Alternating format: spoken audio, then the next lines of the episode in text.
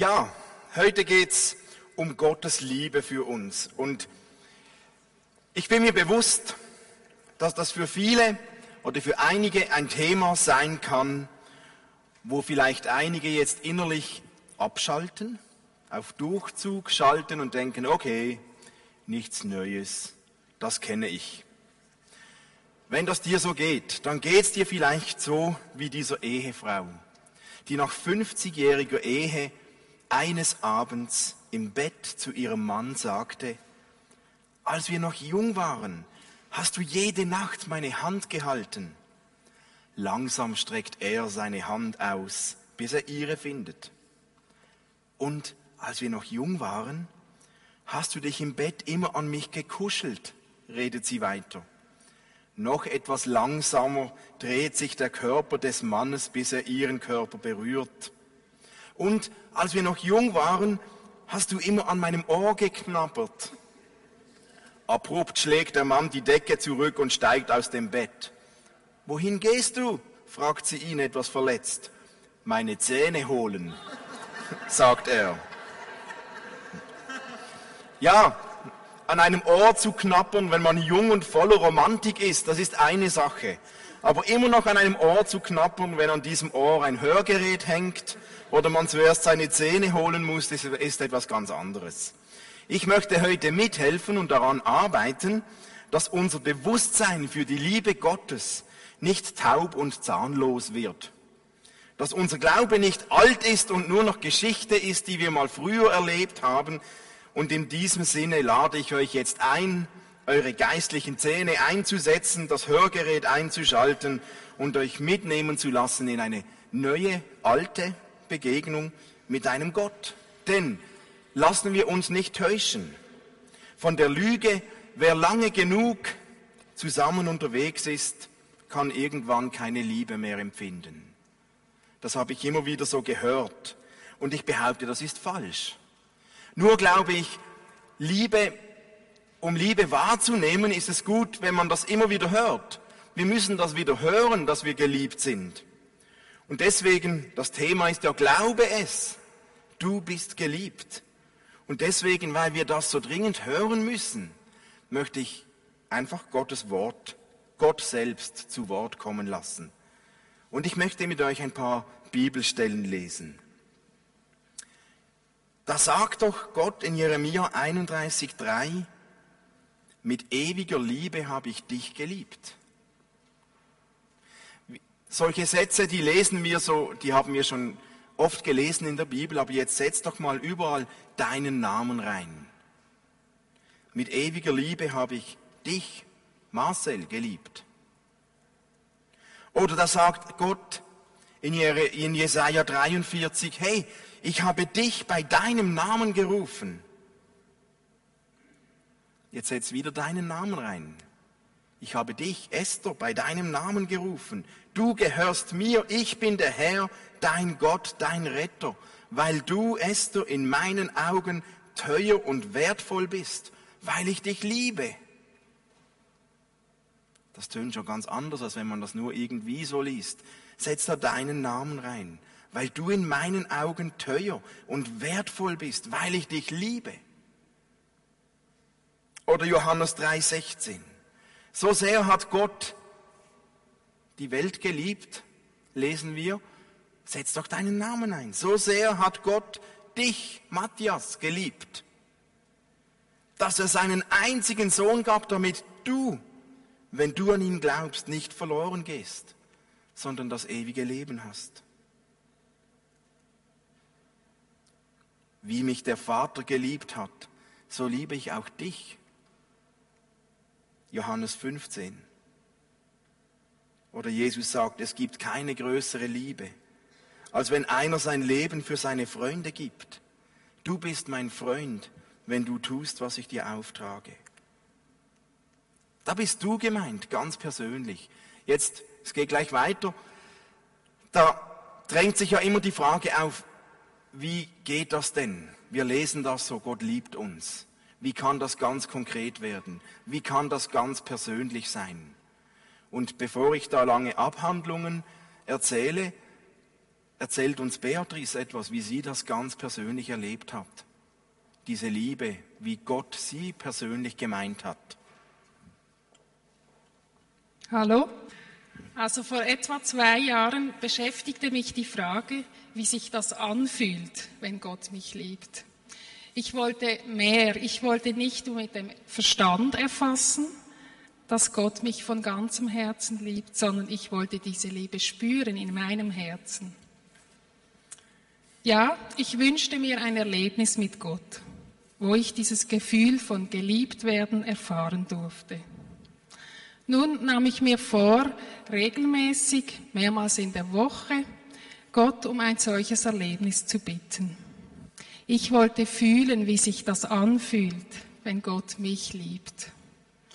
Nach circa einem halben Jahr schenkte Gott mir ein solches Erlebnis.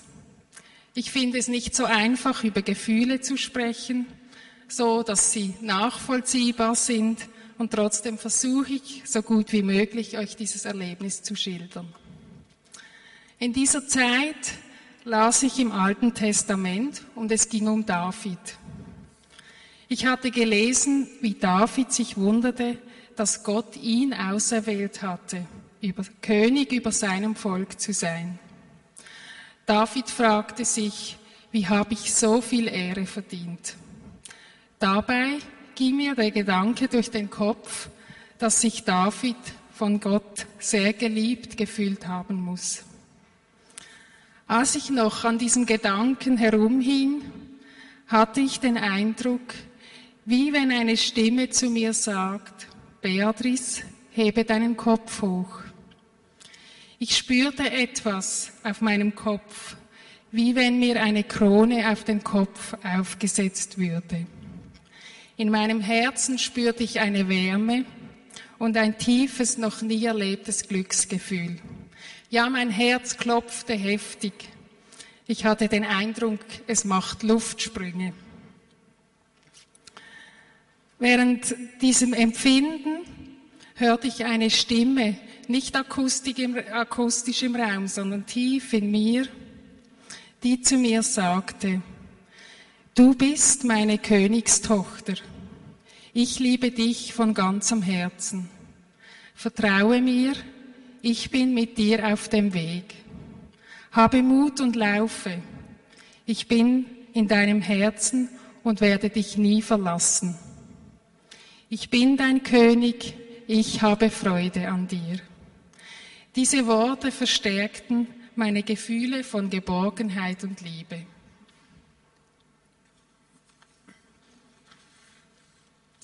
Seit diesem Erlebnis weiß ich nicht nur mit dem Verstand, dass Gott mich liebt, sondern ich weiß, wie sich das anfühlt.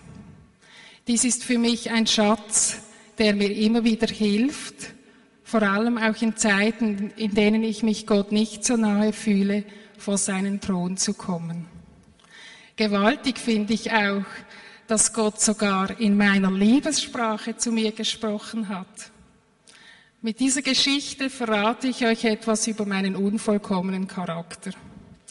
Ich fühle mich unter anderem sehr geliebt und angenommen, wenn man mir aus meiner Sicht beurteilt verantwortliche Aufgaben übergibt.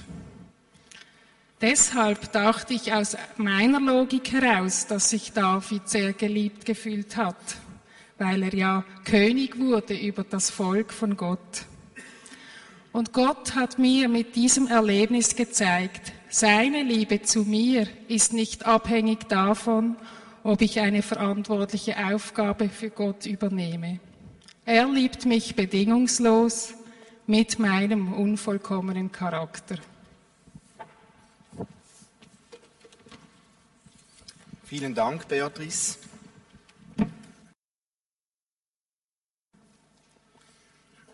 Ich finde das toll. Gott spricht deine ganz persönliche Sprache. Die Sprache, diese, die Art und Weise, wie du seine Liebe wahrnehmen kannst. So wie er Beatrice ein Erlebnis geschenkt hat, das auf sie genau zugetroffen hat, das ihre Sprache getroffen hat. So spricht Gott auch deine Sprache. Und wenn wir hier ein paar allgemeine Bibelstellen lesen, dann sind das zwar allgemeine Aussagen, aber sie werden gefüllt mit der ganz persönlichen Sprache, die du verstehen kannst. Das darfst du erwarten.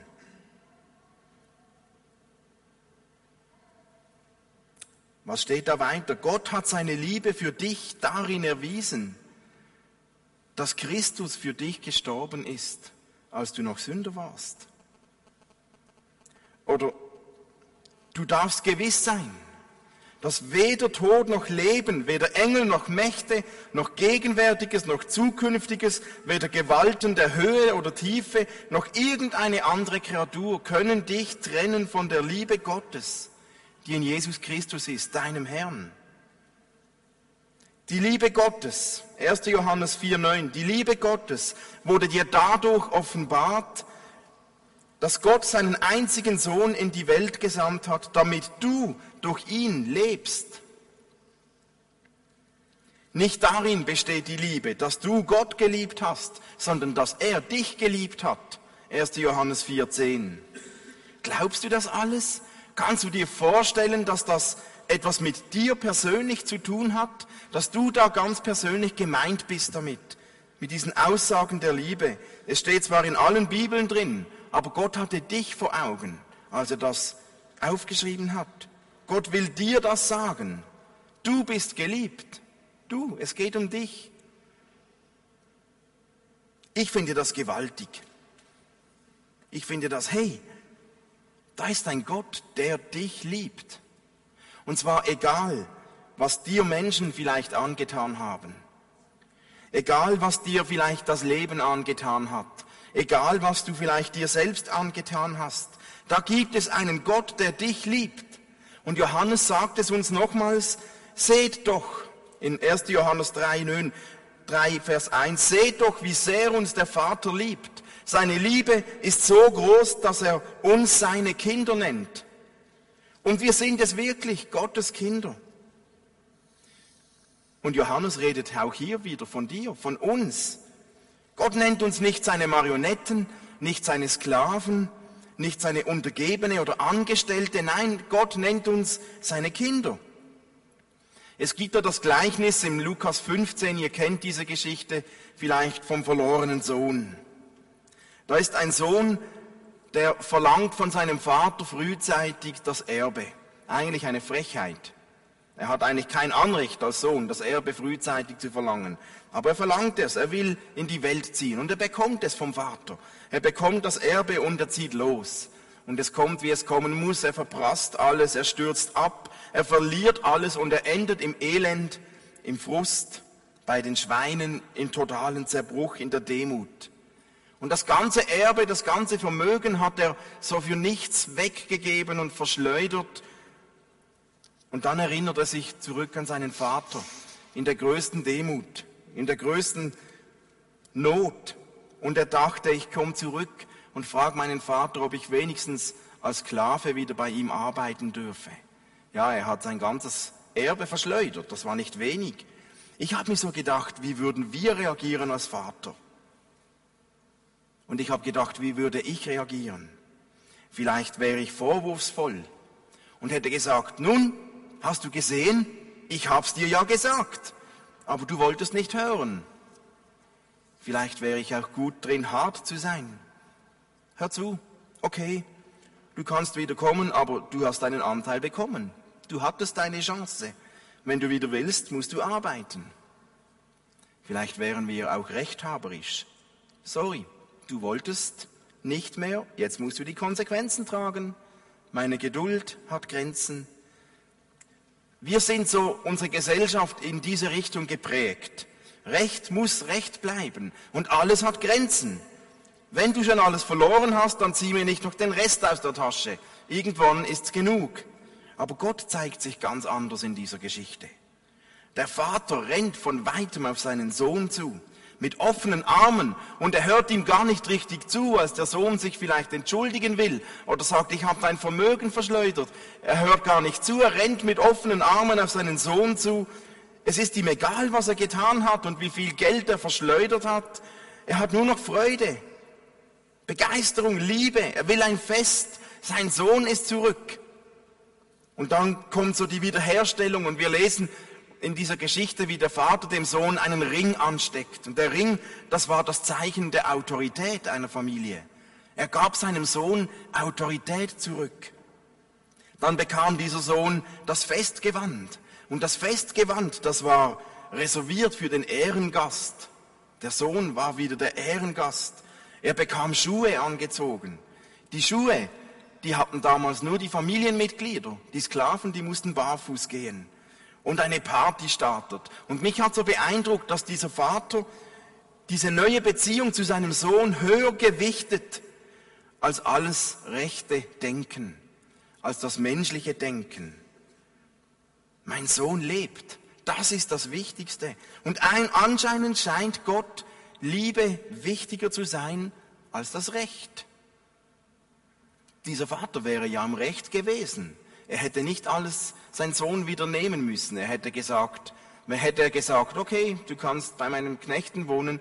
Er wäre im Recht gewesen. Aber die Liebe ist höher, höher gewichtet hier als das Recht. Und nimm doch das mal für dich persönlich. Was bedeutet das für uns?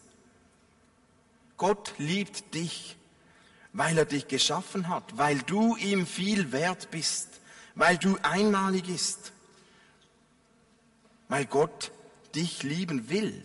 Und das Verrückte ist, du kannst nichts tun, was Gott dazu bringen würde, dich mehr zu lieben, als er es jetzt gerade tut.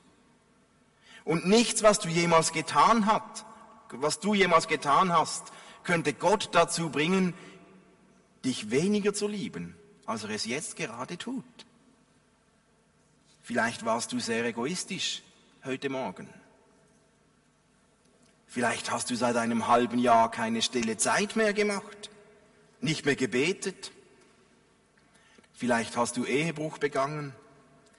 Vielleicht lebst du seit Jahren ein Christsein mehr als Heuchler, außen schön und toll, aber innen drin leer. Vielleicht warst du bei der, bei der letzten Steuererklärung nicht ganz ehrlich. Vielleicht denkst du, ich nicht, Gott kann mich nicht mehr lieben, nach dem, was ich alles getan habe. Aber ich sag's nochmals, nichts, was du jemals getan hast, könnte Gott dazu bringen, dich weniger zu lieben, als er es jetzt gerade tut. Ist das nicht gewaltig? Ich meine, Sünde und Versagen brauchen Vergebung, brauchen Umkehr, brauchen Bereinigung und Wiederherstellung, damit wir wieder gesund werden in unserer Seele. Aber nie werden sie Gottes Liebe für dich zum Erlöschen bringen. Nie. Gott liebt dich trotzdem. Gott liebt dich immer noch und Gott liebt dich erst recht. Und wie der Vater bei diesem verlorenen Sohn mit offenen Armen seinen Sohn willkommen geheißen hat, so wartet Gott immer wieder, dass wir kommen und Gott uns willkommen heißen kann, weil er dich liebt. Gott liebt dich. Und das, egal ob du es glaubst oder nicht. Du kannst eigentlich gar nichts dagegen tun. Ob du es spürst oder nicht, ob du es wahrnimmst oder nicht. Gott liebt dich trotzdem. Du hast eigentlich keine Chance, dass Gott dich nicht liebt. Gott liebt dich. Nun, wie wirkt sich diese Liebe in uns aus? Wie kann sich diese Liebe auswirken? Also es gibt einmal so, wenn man geliebt, wenn man verliebt ist, dann kann es so körperliche Symptome geben, wie so Durchfall oder Schmetterlinge im Bauch oder alle Formen von Kreativität. Also das ging mir so. Aber es gibt auch diese innerliche Symptome, oder? Wenn man weiß, ich bin geliebt, hey, das tut doch einfach mal gut. Wir werden ja alle gerne geliebt. Je nach Prägung ist uns das vielleicht etwas peinlich, aber es ist ein Bedürfnis von uns allen, geliebt zu werden. Und wenn man geliebt wird, dann setzt das etwas frei in uns drin an Selbstwert, an Sicherheit. Unser Leben macht wieder Sinn. Das Leben wird sinnvoll, wenn man geliebt ist. Es lohnt sich zu leben, wenn man geliebt wird, wenn man lieben kann. Und wisst ihr was? Geliebt zu werden verändert unsere Identität. Dass wir von Gott geliebt werden. Hey, du bist nicht einfach nur irgendwer. Du bist nicht einfach eine Nummer, nicht einfach ein Nobody. Du bist kein Loser, du bist ein Kind Gottes. Ein Kind Gottes geliebt. Du bist ein Sohn, eine Tochter Gottes. Ein Königskind. ein Erbe des Allmächtigen, ein Geliebter des Schöpfers, ein Empfänger der Liebe Gottes. Das gibt uns eine neue Identität. Du gehörst zur Familie Gottes, zur engsten Familie Gottes. Geliebt zu werden schafft uns einen sicheren Ort, vermittelt uns Sicherheit. Hey, wenn wir geliebt werden, dann müssen wir keine Angst haben, verletzt zu werden. Dann müssen wir uns nicht besser darstellen, als wir sind. Wir müssen uns auch nicht verstecken oder alles im Griff haben. Wir dürfen sein, wie wir sind. Du darfst sein, wie du bist vor Gott, mit deinen Stärken und mit deinen Schwächen. Gott ist ein sicherer Ort, der uns nie ausnützt oder uns eins auf den Deckel gibt.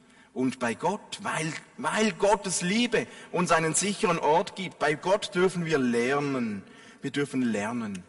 Da entsteht eine Atmosphäre, wo wir auch Fehler machen dürfen. Fehler sind erlaubt, auch wenn du sie machst. Wir dürfen in Fettnäpfchen treten, wir dürfen versagen. Wir sind dennoch geliebt. Das, gibt, das, das wird ein Ort von Sicherheit geschaffen für unsere Seele. Geliebt zu werden macht uns reich, reich. Wir werden beschenkt. Unsere Seele, unsere Gefühle, unser Selbstwert steigt. Und weil wir reich sind, können wir auch viel davon, was wir haben, wieder an andere weitergeben. Und wisst ihr, wie man noch reicher werden kann? Jemand hat mal gesagt, Liebe ist das Einzige, das mehr wird, wenn man es verschenkt.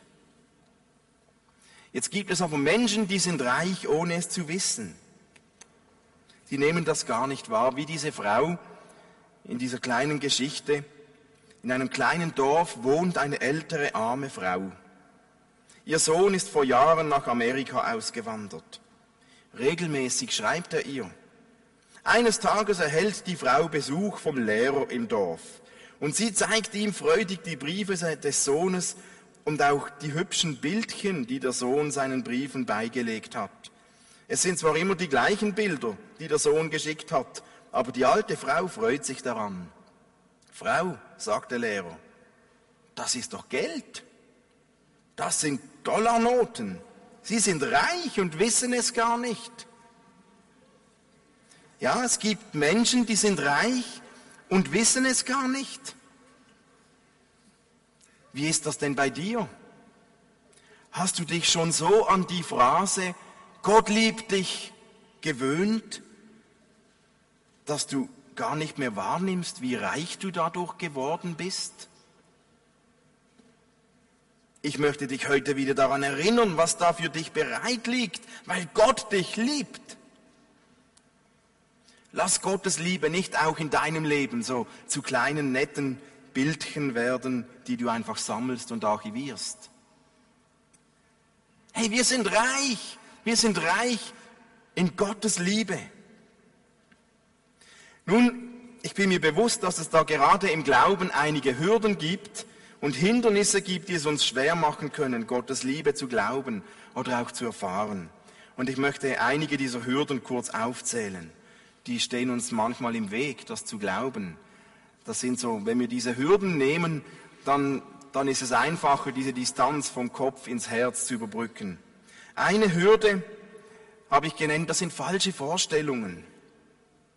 Wenn Gott uns liebt, dann heißt das, es gibt keine Probleme. Viele Menschen, auch viele Christen denken, wenn Gott mich liebt, kann es doch nicht sein, dass ich dann so schwere Krisen und Schicksalsschläge erlebe. Dann muss es mir doch gut gehen. Sonst kann das kein Gott der Liebe sein. Das begegnet mir immer wieder. Und diese Grundhaltung erkennen wir meistens dann, wenn eine Krise unseren Glauben in Frage stellt. Dann heißt das Problem, etwas mit, einem, mit dem Glauben kann nicht mehr stimmen. Ich meine, es ist nachvollziehbar, dass jemand, der gerade eine schwere Krise in seinem Leben durchmacht, es schwerer hat, Gottes Liebe zu entdecken, geschweige denn zu fühlen. Das leuchtet mir ein. Es ist verständlich, dass Schicksalsschläge Fragen gegenüber Gottes Liebe aufwerfen.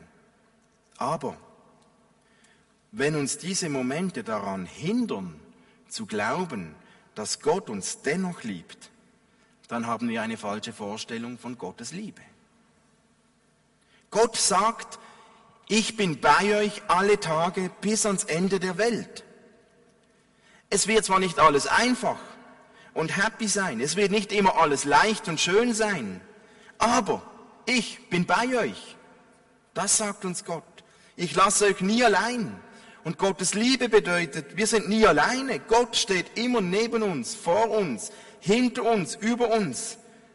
Auch dann, wenn wir das nicht spüren. Auch dann, wenn wir meinen, wir seien alleine mit unserem Schicksal. Gott ist da, ob wir ihn wahrnehmen oder nicht.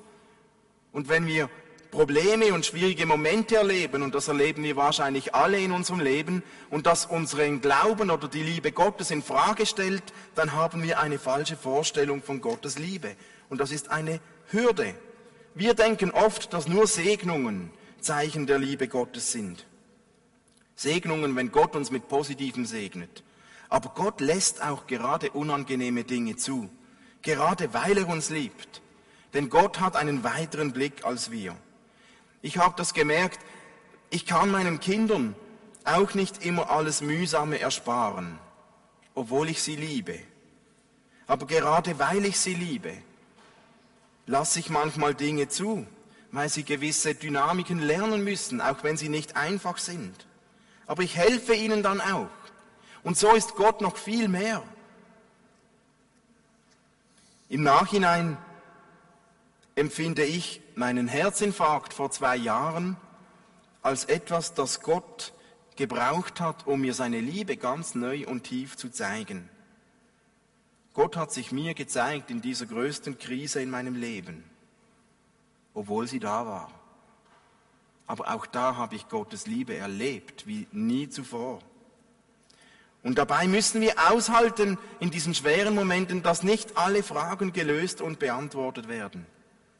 Manche Fragezeichen bleiben zurück, aber Gottes Liebe kann uns helfen zu vertrauen und den Anspruch loszulassen, dass wir alles verstehen müssen. Eine erste Hürde, wenn wir falsche Vorstellungen von Gottes Liebe haben. Eine zweite Hürde, wenn wir selbst keine Liebe erlebt haben oder Minderwertigkeitsgefühle aufkommen. Unsere Fähigkeit, Liebe zu akzeptieren oder zu glauben, hängt oft eng damit zusammen, ob wir auch menschlich geliebt werden oder geliebt wurden. Menschen, die von ihren Eltern wenig Liebe erfahren haben, denen fällt es oft schwerer, auch Gottes Liebe zu erfahren und zu glauben. Viele Menschen leiden unter Minderwertigkeitsgefühlen. Mich kann Gott doch nicht lieben. Ich bin zu klein, zu schwach, zu fehlerhaft, zu sündig oder manchmal auch das Gegenteil. Ich bin zu stark, zu gut, zu eigenständig, zu selbstbewusst. Aber nein, mich kann das, ich kann nicht gemeint sein. Das kann nicht sein. Hey, aber Gott sagt, egal, ob du erfolgreich bist oder nicht, egal, ob du ein Gewinner oder ein Verlierer bist, egal, ob du gut oder schlecht bist, egal, ob du alt oder jung bist, ich liebe dich dennoch. Und es gibt da diese Geschichte, wo ein Hirte 99 Schafe stehen lässt, weil ein einziges fehlt und er das einzige suchen will.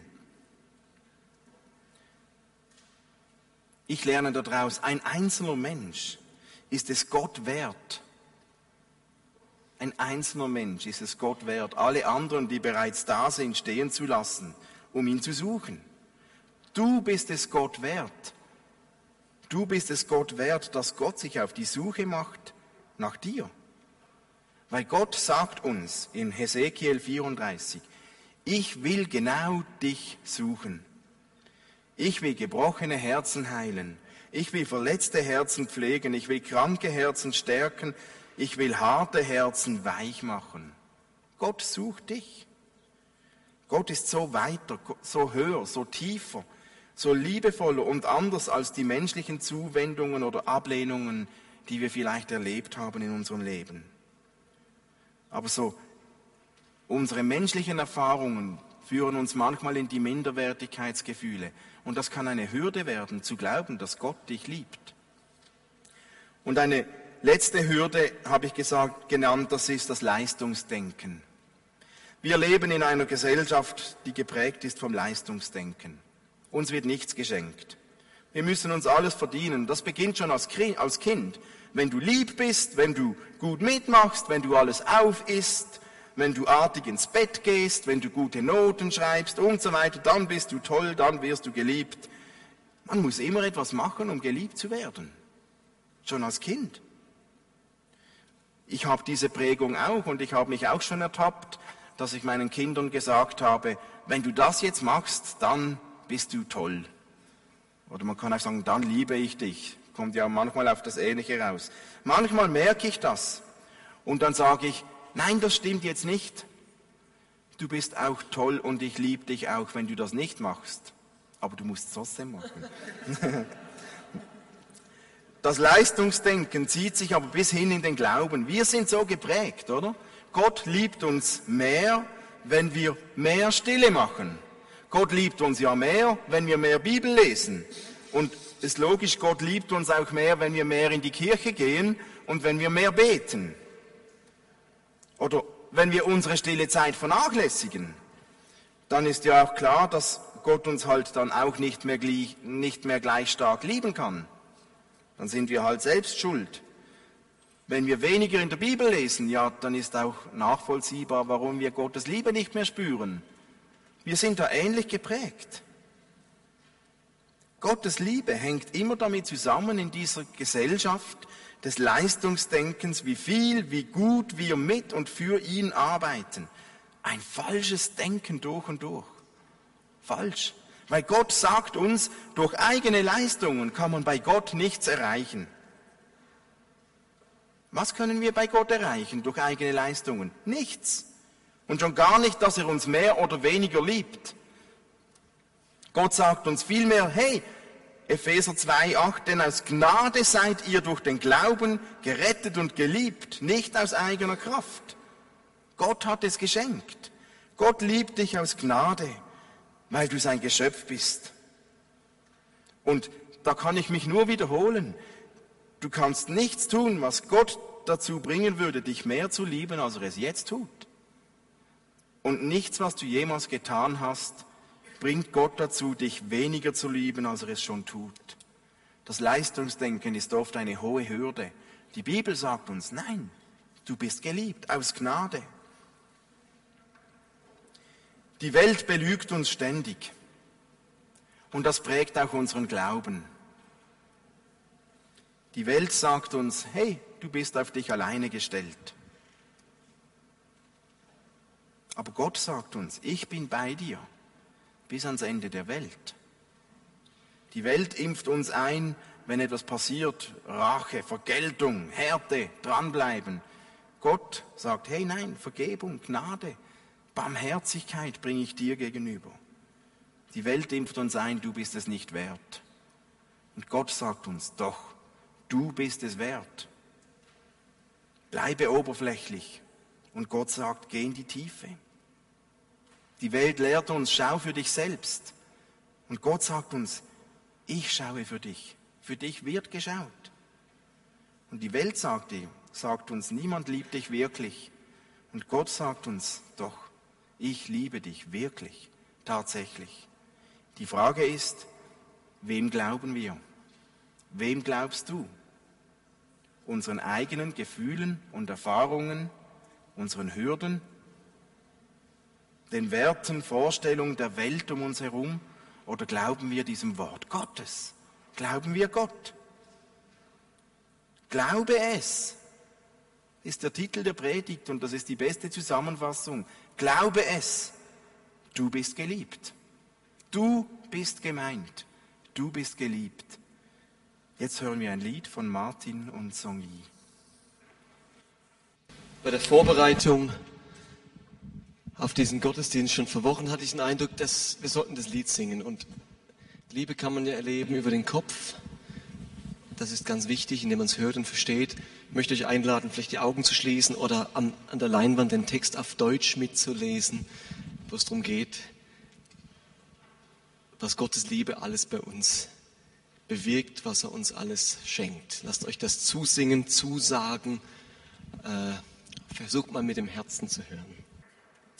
Bevor wir gleich noch ein letztes Lied singen, die Band wird schon ein bisschen Musik machen, möchte ich gerne beten. Und ich lade euch auf, lade euch ein, steht, steht doch mit mir auf.